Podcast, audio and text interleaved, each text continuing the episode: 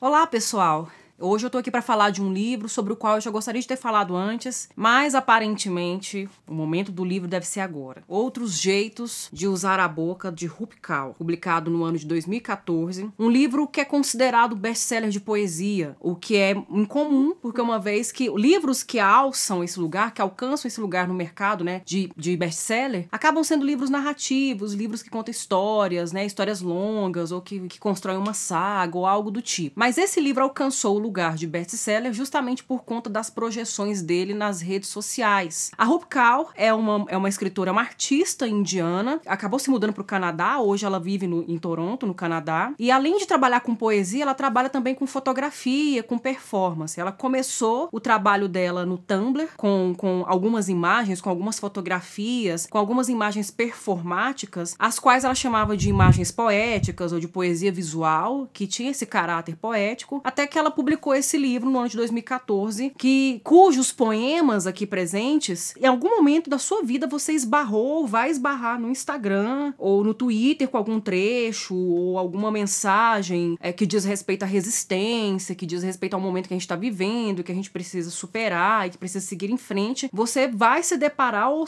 já se deparou com esses perfis de poesia, esses perfis de arte e tudo mais, com algum verso ou algum trecho ou até, até mesmo algum poema inteiro desse livro da Rupcal. Alguns dos temas mais importantes, mais recorrentes nesse livro especificamente são sobrevivência, é o trauma, sexo, abuso, abuso sexual, qualquer tipo de violência, principalmente violência contra a mulher, a questão do, do, do, patriarcado, da misoginia na nossa sociedade, mulheres que são vítimas das diversas violências, seja do pai, do namorado, do irmão, de alguma instituição, elas, elas aparecem aqui, mas também a, a necessidade de sobreviver a isso, de buscar a cura, uma vez que você sobrevive a isso, né? A busca pela cura, a descoberta do amor amor, mais ainda do alto amor, né, do amor próprio, e a questão da feminilidade, né, tudo que vai perpassar, que vai mexer, que vai modificar essa feminilidade. Esse livro é dividido em quatro partes ou quatro sessões. Cada uma dessas partes leva um título. E os poemas que aparecem aqui, nessa cada uma dessas partes, diz,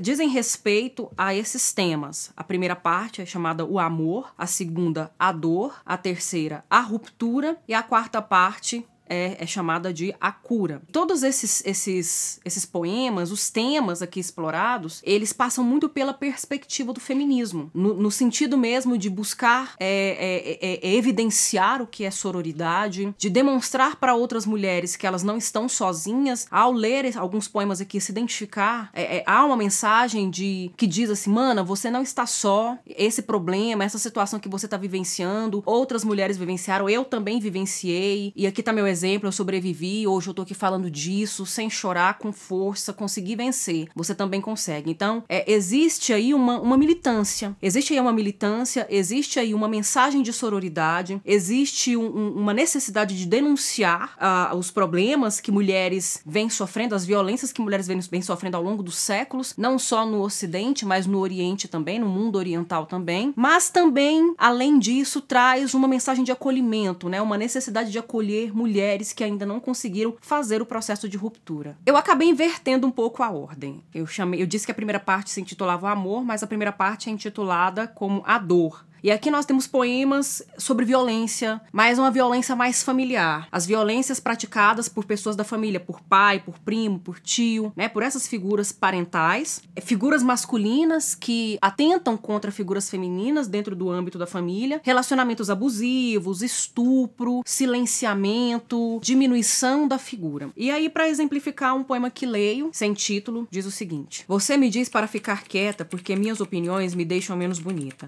Mas não foi feito feita com um incêndio na barriga para que pudessem me apagar. Não foi feita com leveza na língua para que fosse fácil de engolir. Foi feita pesada, metade lâmina, metade seda. Difícil de esquecer e não tão fácil de entender. A segunda parte é intitulada O Amor, e aí nós temos alguns poemas aqui que trazem algumas reflexões. Uma delas é: existem vários tipos de amor. O amor erótico, o amor de amizade, o amor por uma figura feminina que nos ajuda, que nos acolhe, o amor próprio. E uma outra reflexão reflexão importante é de que é, é, não, é nesse, não, não é saudável, muitas vezes, romantizar demais o primeiro amor, porque nem sempre o primeiro amor é o amor que vai deixar marcas concretas, memórias, lembranças significativas do que significa amor. Às vezes, é preciso viver um percurso de vida para encontrar um novo sentido do amor. Inclusive, o poema que vou ler diz, diz algo realmente justamente sobre isso. Você pode não ter sido meu primeiro amor, mas foi o amor que tornou todos os outros amores irrelevantes. A terceira parte é intitulada Ruptura. Na minha opinião, na minha experiência de leitura, eu achei os poemas dessa parte mais dolorosos, porque eles trazem essa ideia de que tudo tem fim, que às vezes é necessário finalizar certos ciclos, que às vezes é necessário deixar práticas e pessoas para trás. Às vezes é necessário romper com o que está dentro da gente que é nocivo, que é tóxico para nós mesmas. E nesse sentido, às vezes é muito doloroso, porque traz tudo por trás disso um processo de luto, uma pequena morte ao abandonar algo. E aí aqui eu vou ler dois poemas. Eu quero ler um poema que, que dialoga mesmo com essa ideia de dor e um outro que traz uma ideia muito, muito ligada à mulher na contemporaneidade, né? A figura da mulher, o lugar da mulher na sociedade atual e quais são essas heranças que nos foram deixadas, né, pela nossa cultura, com as quais nós deveríamos romper. Se ele não consegue deixar de humilhar outras mulheres quando elas não estão olhando, se a virulência vital para sua linguagem, ele poderia te pegar no colo e ser puro, mel. Aquele homem poderia te dar açúcar na boca e te banhar em água de rosas, e mesmo depois de tudo isso, ele não seria doce. Se você quer saber o tipo de homem que ele é, o outro poema tem o seguinte título: Lista de tarefas depois que terminamos. 1. Um, buscar refúgio na sua cama. 2. Chorar até as lágrimas acabarem. Vai levar uns dias. 3. Não escutar músicas lentas.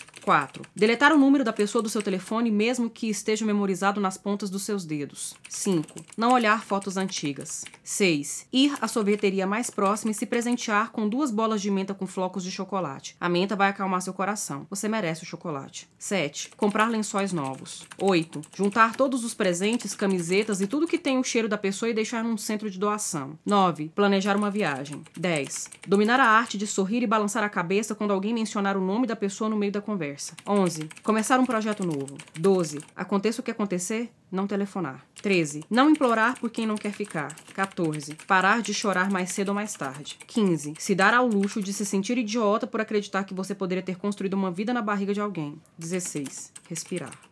E finalmente, a última parte, intitulada A Cura, nós temos poemas que vão falar sobre a cura, sobre se reencontrar, sobre é, esse, é, retomar o desejo de viver após a ruptura, após tanta dor, após perdas e sofrimento, é, e de como muitas vezes essa cura está dentro de nós mesmas, né? Sobre é tudo sobre amar a si, né? É amar-se e não amar outra pessoa antes de nos amarmos. E finalmente, para ilustrar essa parte, eu vou ler o seguinte poema, também sem título. Gosto de ver como as estrias das minhas coxas são humanas e como somos tão macias, porém ásperas e selvagens quando precisamos. Adoro isso na gente, como somos capazes de sentir, como não temos medo de romper e de cuidar das nossas dores com classe. Só o fato de ser mulher, dizer que sou mulher, me faz absolutamente plena e completa. Para finalizar esse vídeo, eu vou falar de uma, não diria bem uma polêmica, mas de uma certa controvérsia que gira em torno desses poemas da Rupkal.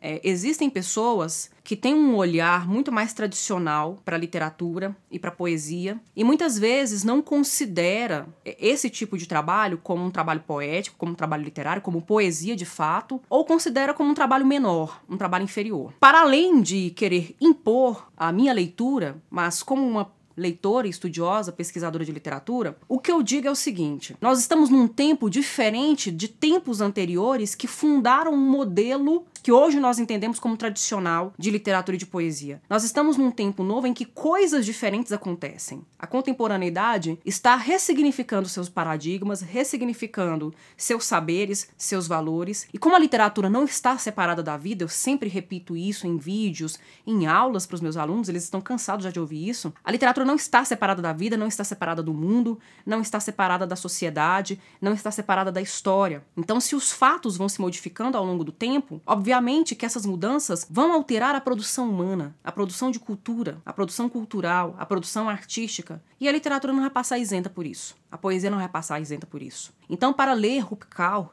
para ler poetas que aparecem nas redes sociais, poetas que, que publicam e-books antes de publicar livros físicos, livros impressos, poetas que circulam no mundo virtual, no mundo digital, é preciso compreender que o mundo no qual estamos é um mundo diferente do século XIX, é um mundo diferente do classicismo, do barroco, do romantismo.